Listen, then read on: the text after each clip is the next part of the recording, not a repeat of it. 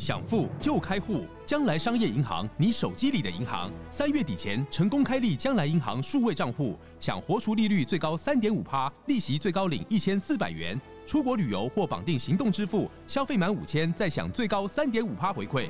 将来银行由中华电信、兆丰银行、全联等六大股东共同创立，让你实现金融自由，理财带着走。快上网搜寻将来银行，或点击资讯栏连结，开启你的美好将来。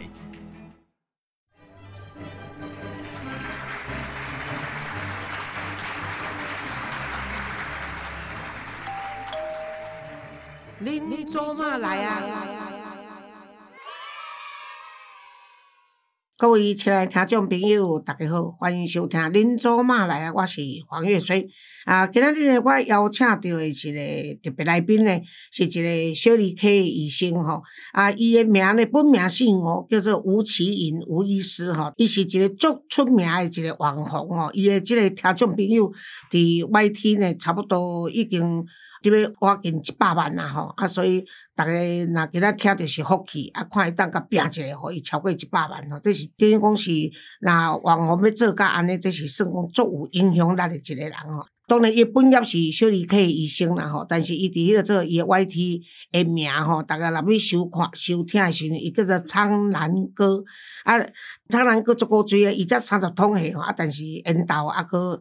啊，人真有修养安尼吼，啊，今仔日为什么会邀请伊来呢？就是讲吼，伊伫即个频道呢，YouTube 的医学频道已经有七十万人吼，我里面已经差差不多八十万人伫甲订阅，因为伊互我诶资料说是即阮为网络友啦，这是古早的吼，所以已经超过啊，啊，所以伊的订阅率已经超过一亿三千几万人，可见讲伊有偌大诶即影响力安尼吼。伊是国立台湾大学诶医学院毕业诶吼，伊即摆是伫一个北大诊所诶伊咧上班，啊，但是我先甲介绍出来了吼，啊，先甲拍破啊了，再来问看伊要互我讲过伊诶北大无？无得人伊成绩上好，讲过了呢，我诶人就讲哦，咱来看，咱来看吴医师，啊，结果吴医师就哇，无时间通做 YouTube，啊，当然我安尼讲袂上，我想要摆，敢若我毋知有老营养营养力诶吼。总而言之，我们先请苍兰哥。吴奇吴医师，你好。哎哎，主持人好，哎，那个黄老师好，我是唱唱哥，嘿嘿嘿，对，那个，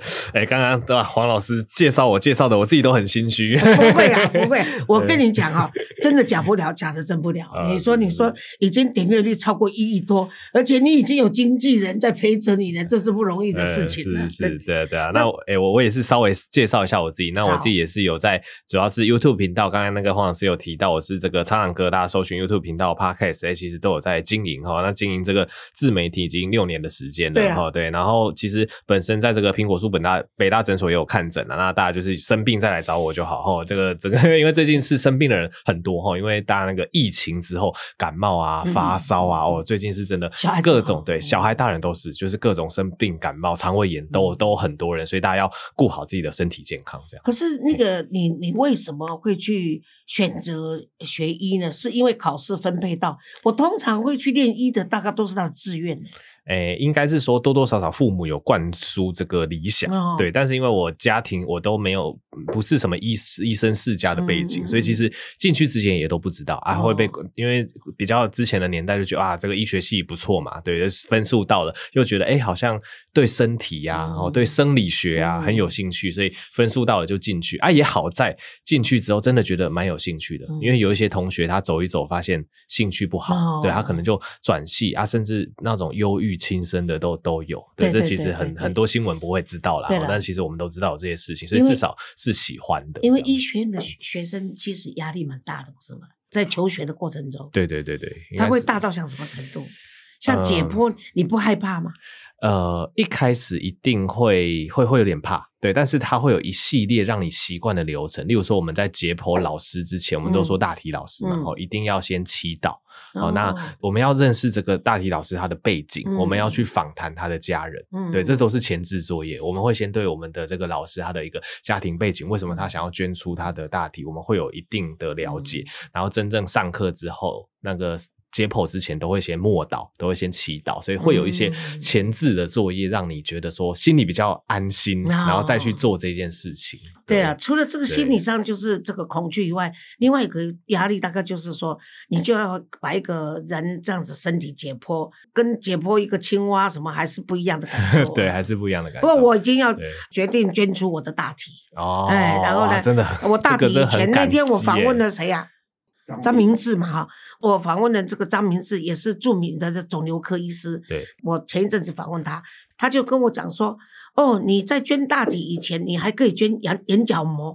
可是我刚说，哎，我眼角膜，我那个呢，我是那个有割过那个白内障。他他只是差一点没笑，说我完全没有那个医学常识。我是真的没有，我到现在活到这把年纪啊，我的那个五脏六腑哈，在哪里都不知道，前后都不知道，我只知道说心脏是左。啊，然后其他都不知道，其他完全不知道，到左到什么程度也不知道，反正呢就是，哎，哎左派的吧，这大概就是在左，就是这样子。那那那他就跟我讲说。啊！我问他说捐大体，他说可以，那我就决定捐大体，而且这样子也也不用我的子儿女呢去帮我做什么那些东西，你们解剖完还是会把我烧掉的嘛，对不对？会啊，而且还会拿个名字立碑在那个地方，那不错不错，都会立在那个医学院的那个板子上，那像英雄走嘛，而且人也很多，而且而且真的真的灵魂。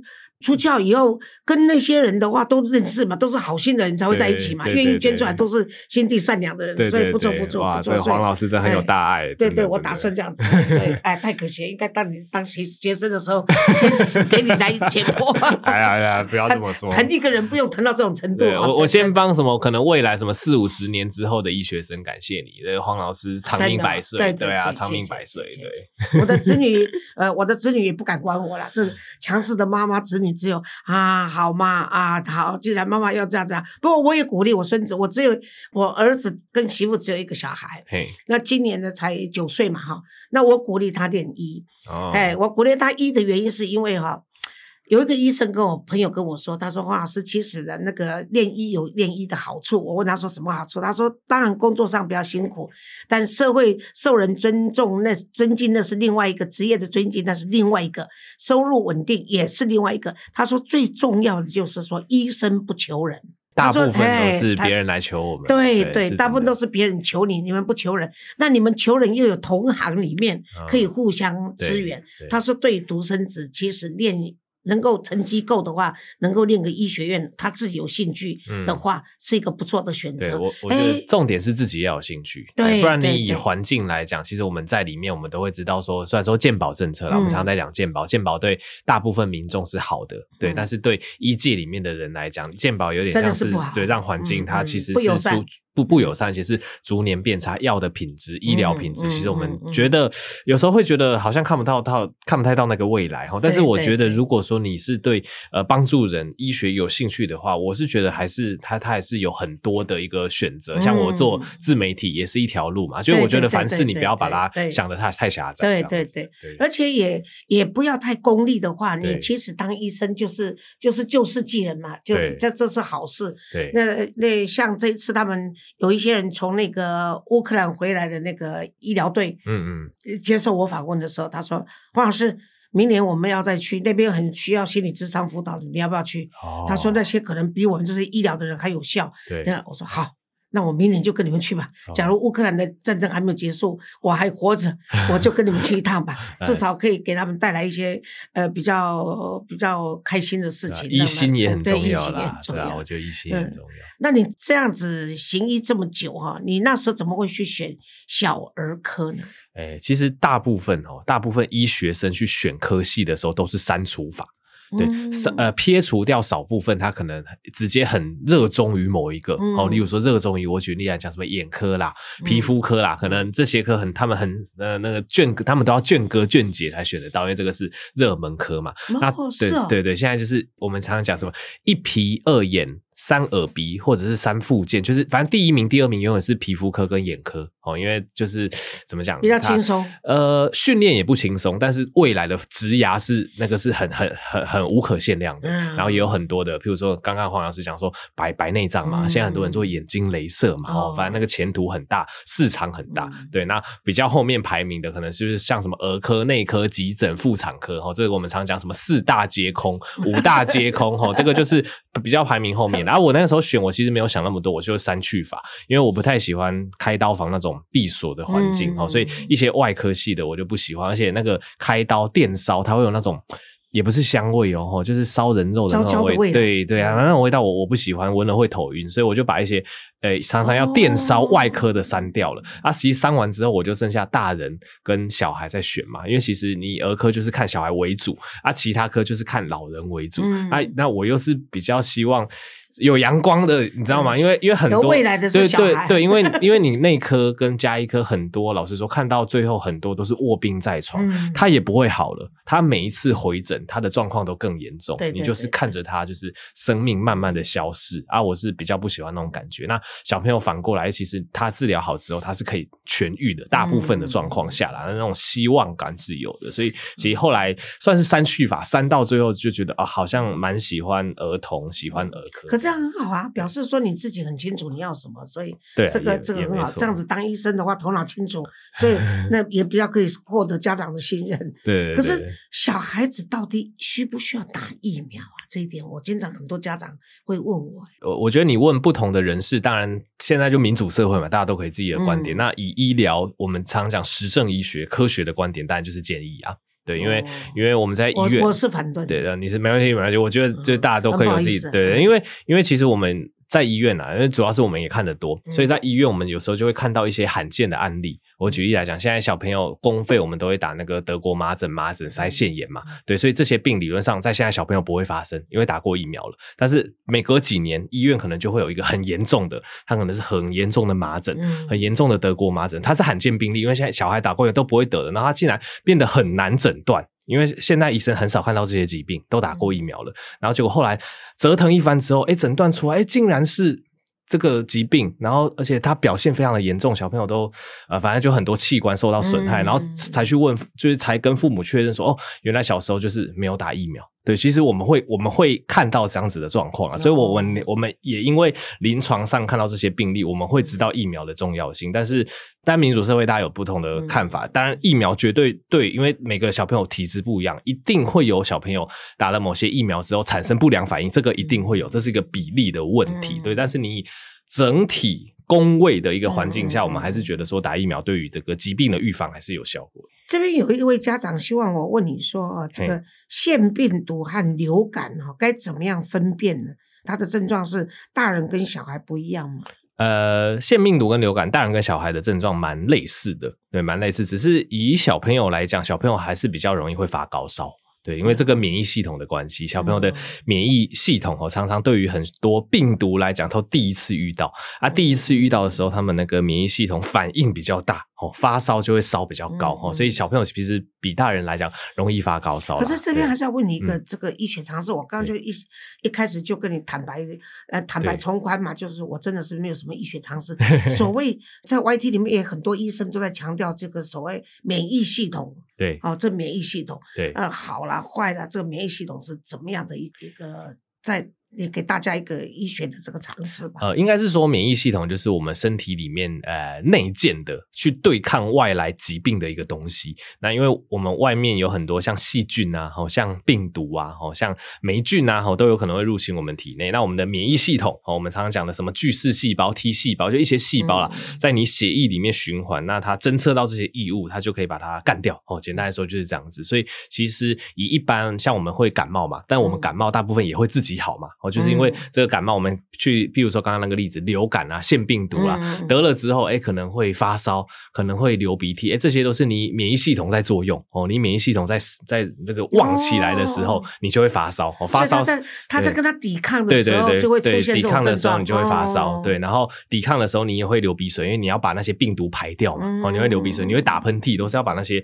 异物去给它排掉。对，所以这个就是我们免疫系统。那一个好的免疫系统，你在面对感染的时候就。就会比较快把它清除掉，就比较不会那么厉害。但是免疫系统也会有出问题嘛，例如说免疫系统比较弱，譬如说我们看到很多老人家，因为老人家通常免疫系统比较差，他发烧烧不起来，对，因为年轻人他重症他会烧嘛，医生就知道很多老人家他很严重的他都烧不起来，因为他免疫系统已经不太行了。那甚至免疫系统它除了太弱，它也可能会混乱。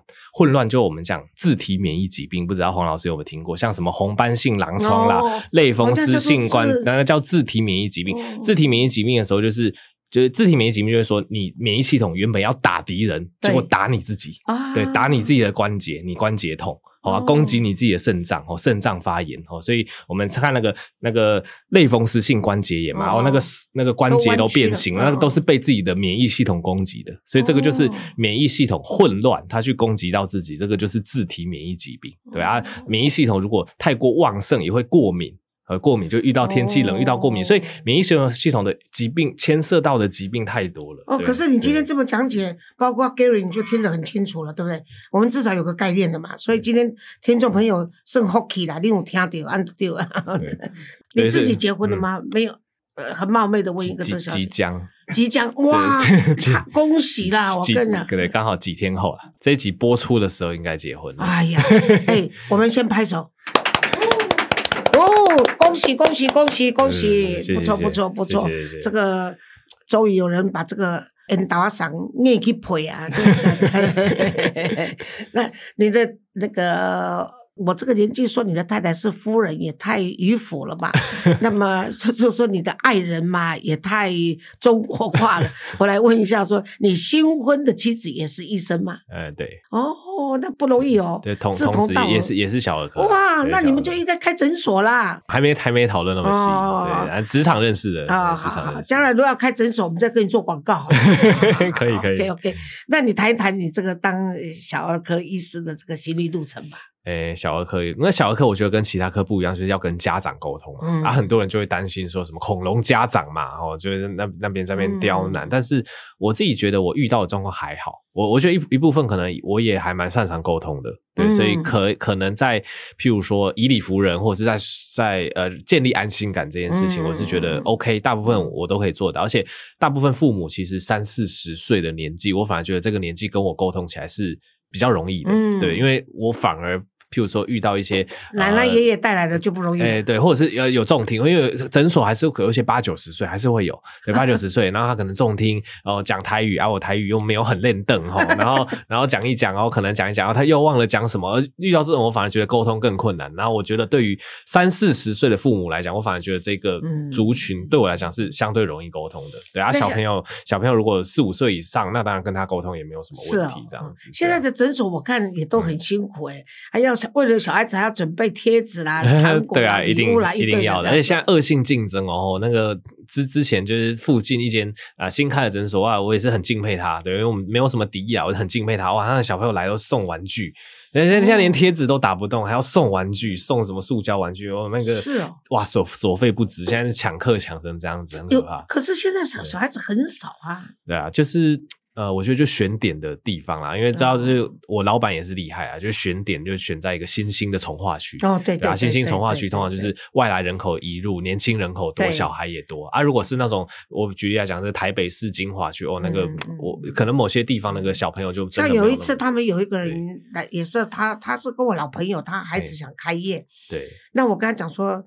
你开的业如果是加医科，加医科啊，或者小儿科，我说呢，你最好是选在新社区。对对对。啊，那但是就就选在，比如说，呃，土城啦、新庄啦，或者是是内湖啦，那个比较偏郊的地方，因为他那个地方他比较不方便。对。可是他一回家下上班下班一回家的话，他现在都双薪嘛，那孩子就就近有诊所，他一定是看那个诊所。对啊对啊，所以现在很多都往新兴从化区去插对。对对，因为你旧的社区很多老一辈的医生都已经诊所都已经哇一条街了，所以有时候我们新的医生就比较难切入一点。对对，而且我觉得这是好事，因为现在新兴的社区里面，现在不是政府也要求他们要把托儿所也放在那里面，对对对，那就更更有那个病人的来源。对啊，对啊对对对啊，所以所以我觉得就是以这虽然说牵牵扯到这个医生的商业模式，但是这个选点啊，然后去看那边的人口组成是真的还蛮重要的。那那个苍狼哥你那个吴医生，你你给你给家长一些建议，就是说，如果孩子是感冒的话，除了看医生以外，应该做哪些事情来帮助孩子恢复？其实大部分就是顺其自然。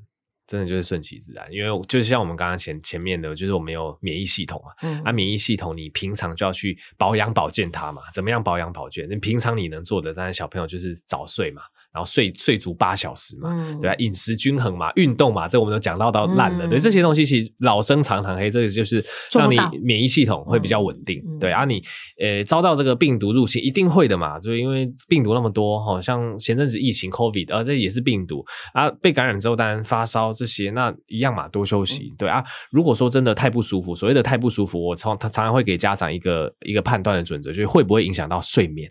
对，会不会影响到睡眠？我觉得这是一个很大的判断准则。睡不着，大概就真的对翻来覆去，鼻塞很严重，睡不着，睡到会咳，会咳醒。哦，有这些状况的话，我就建议带去给医生看。对，因为因为这时候你去吃一点点药物也好，去缓解症状，其实睡眠品质会变好。对，但是你说那种很轻微的感冒，哦，一点点鼻塞，一点点流鼻水，一点点咳嗽啊，结果睡觉一夜好眠，这种要看不看？我真的觉得随便你，就是对，没有啊，没有发烧，这种这种要看不看？我觉得没关系，但是不会为了要赚钱。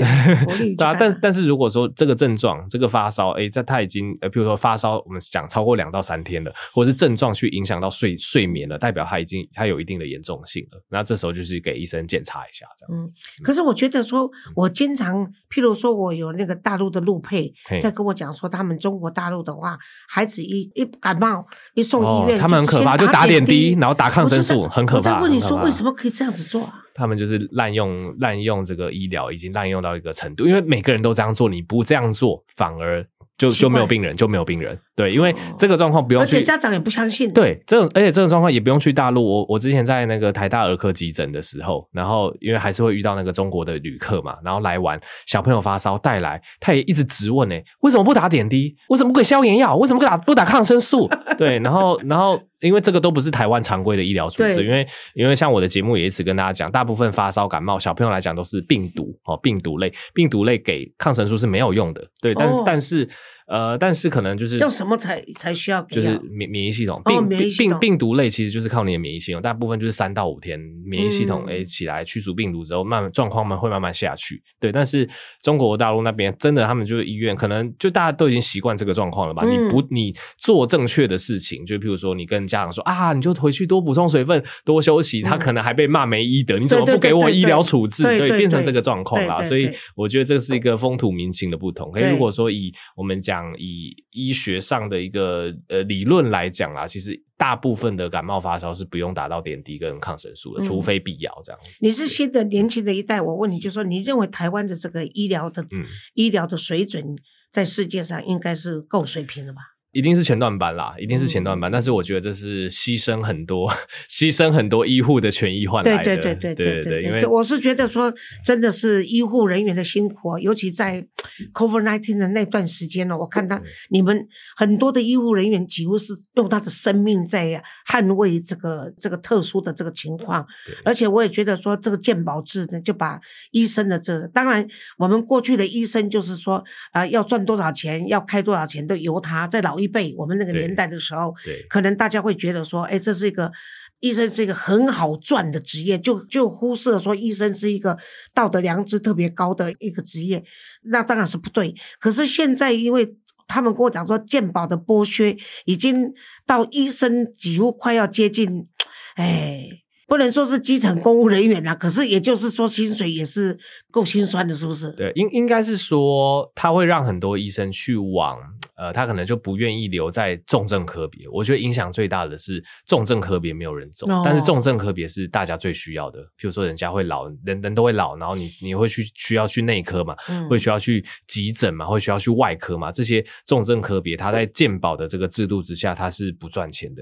对他，他是不赚钱的，因为因为就是健保给付的钱就是低，然后他还会去规定你，你不能额外去收什么自费项目。我举例来讲好了，你两个医生，一个医师很有名，他开刀他他很会开，另外一个是新手。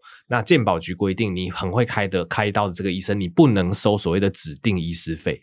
你今天想要花钱，我觉得很合理。自由市场的竞争之下，你一个医生很会开刀，开的非常的好，你给他多一点钱，请他开刀合理嘛？对呀，对，但是对，但但是健保局管这件事情，他说哦，你这样子这不不符合这个公平原则，就是所以挂号费都一样，那你也不能去收所谓的指定医师费，指定医师费被健保局认定是违法的。所以你今天那这样大家就乱开就好了。哎，也不能说乱开，对啊，不是不能不能说不能说乱开，就是就是他我我这句收回了。对，就就是说他有一点有点共产的那种感觉，你知道吗？就是就是你今天你实力很好，然后拉拉，对你实力很好，洗头了。对你洗头啊，你实力很好，你跟实力实力也不能说实力差，就是你资深的跟之前比起来，大家都收一样的钱，然后你这一部分会去管，所以变成大家都不想要待在健保体系，都想要去自费。所以为什么医美医师越来越多，大家都不想要去走这些重症科别？因为我走医美。我不会被健保局管嘛？哦，我医美都是自费的嘛，打镭射、做微整，然后做这些东西都是自费的。然后，然后像您刚刚讲说，哎，这个白内障也有那个自费的医材，就是医生都会，当然我们都是会往一个对我们来讲比较好的地方去。那可能越来越多医人去走什么医美，去走这些自费的领域。那你那些急重症、救命的科别，被健保管得很死的科别，就没有人走了。所以我觉得这个是最影响。可是，这个在医界没有提出来讨论吗？但是制定政策是工位啊，是工位体系的。其实一届在这一方面，我觉得反而比较，呃，怎么讲，力道不够，力道不太够。哦，对啊，可能可能有一些一届相关出身的一些立委啦，但我觉得，嗯，可能整体来讲，对于这个政策的这个发挥的影响力是不大的。他当时会不会也也有所顾忌，就是说，这样大家都自费都涌向那个。呃，支撑的那个开刀的医师，结果这些后辈就没有机会。对啊，也是也也可能是会考虑这样子。对啊，也是有可能会有这些顾虑啊。所以我觉得这整个制度就是，当然一定有更好的方向可以去啦，对吧？不然就是很多东西，如果你一纳入健保，那里面的医生哇，他就会觉得说哇，这个什么东西都健保，那我自己有实力，那我我也不能赚到比较多钱还是怎么样？我可能就离开这个环境，他就自己去开诊所，对啊，我就自己去做什么自费全自费什么东西嘛，大概就。就是大家就会去开诊所，或者就是拿自费，这也是一条。他反正就是把你限制，但是你进可攻，退可守了。进可攻的话，你就是当一个医生，跟大家拿一样的。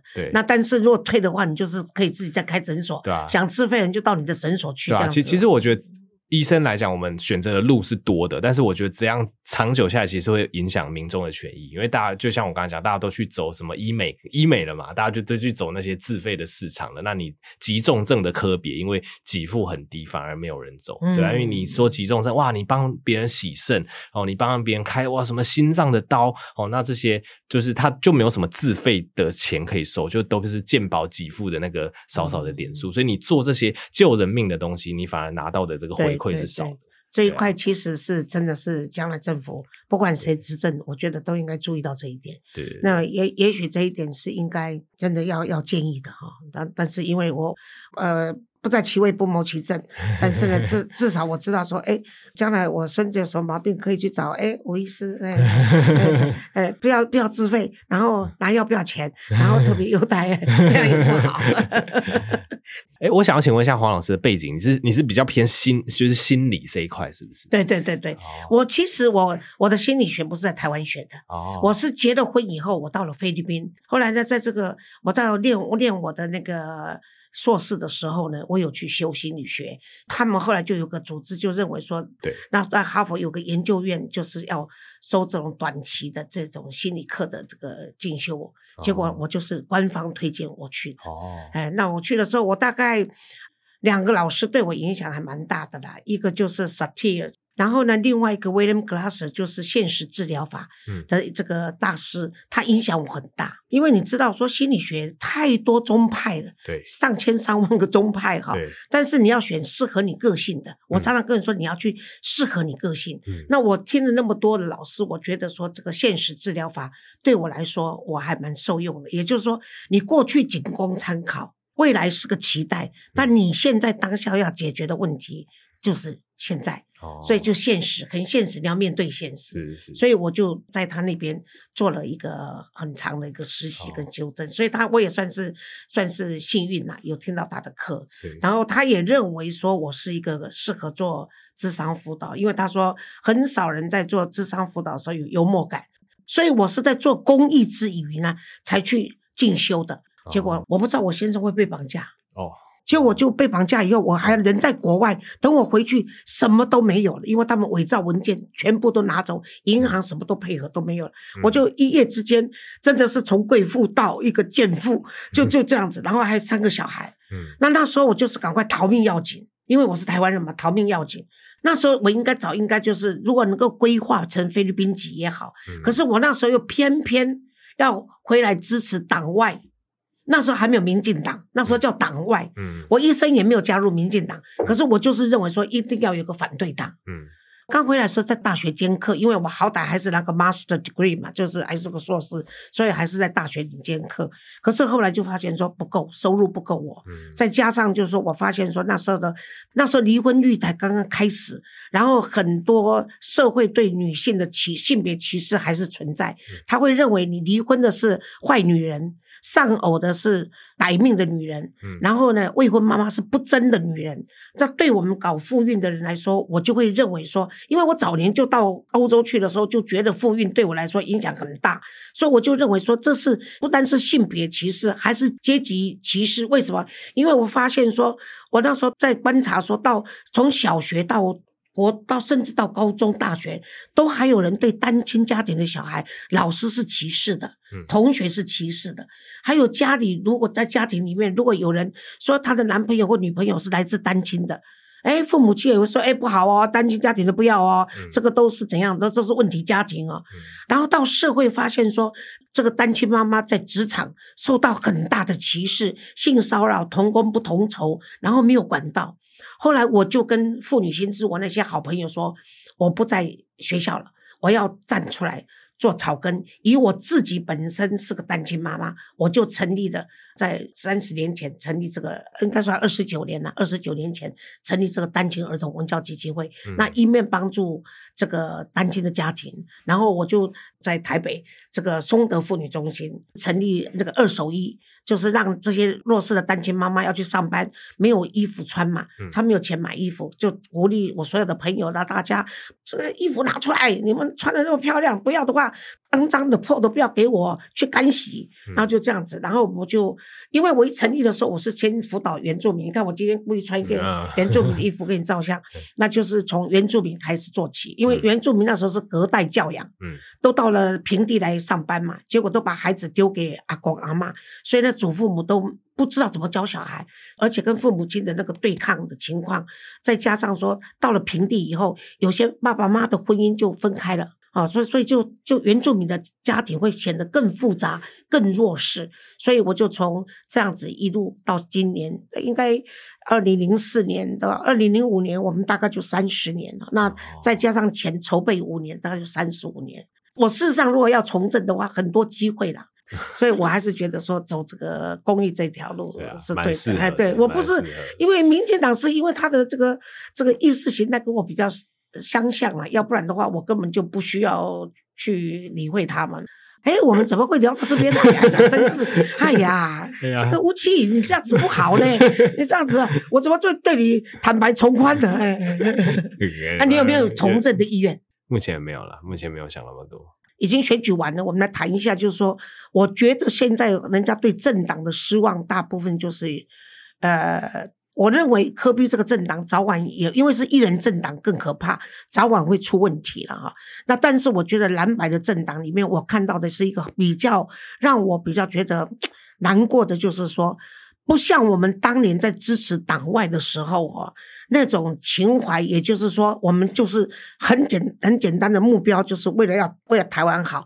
现在都是党中有派，派中有系，系中有下一代。也就是说，你看现在推出来的年轻人，都是当过哪一个政治人物的助理啦，以前在哪里啊，就是条啊卡之类的这些，不管是蓝的绿的都这样子。那这个情形呢，其实跟美国呢。